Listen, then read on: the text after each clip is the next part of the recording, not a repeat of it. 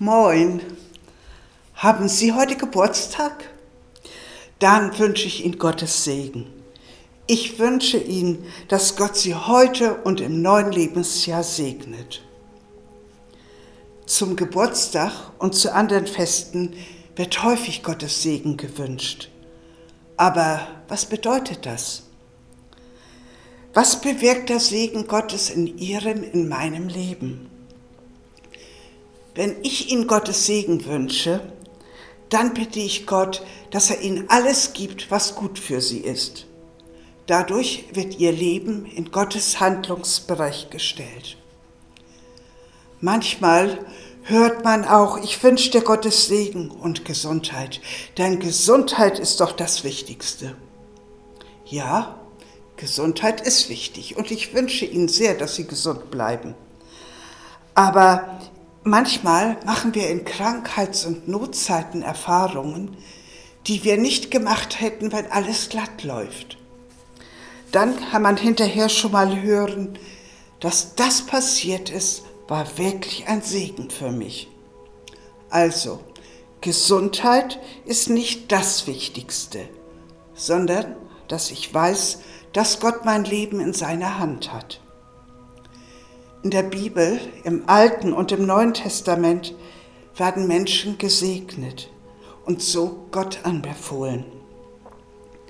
Bei besonderen Anlässen werden zum Segnen die Hände aufgelegt. So wird der Segen so ganz persönlich zugesprochen, hautnah, etwa bei Taufen, Konfirmation und Hochzeiten. Sind wir uns eigentlich immer bewusst, was uns dazu gesprochen wird, wie reich wir durch den Segen Gottes sind. Am Ende des Gottesdienstes wird ja vom Pastor der aaronitische Segen aus 4. Mose 6 gesprochen.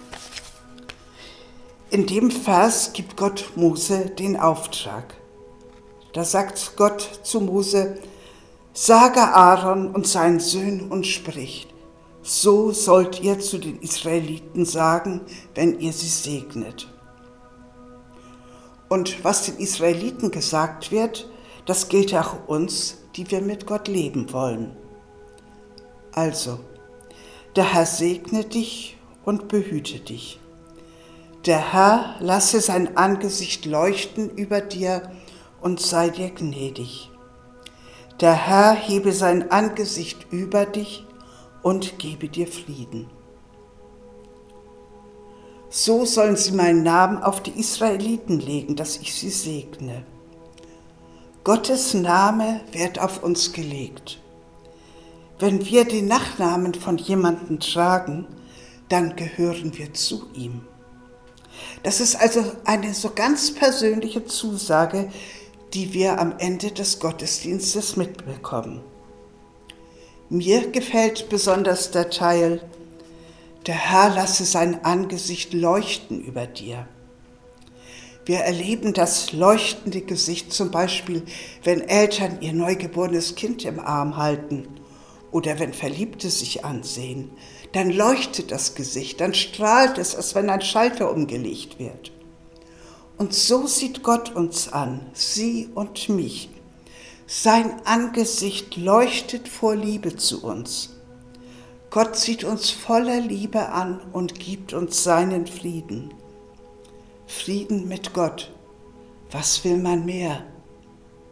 Nun wünsche ich Ihnen heute, Sie, die Sie Geburtstag haben und uns allen, Gottes Segen.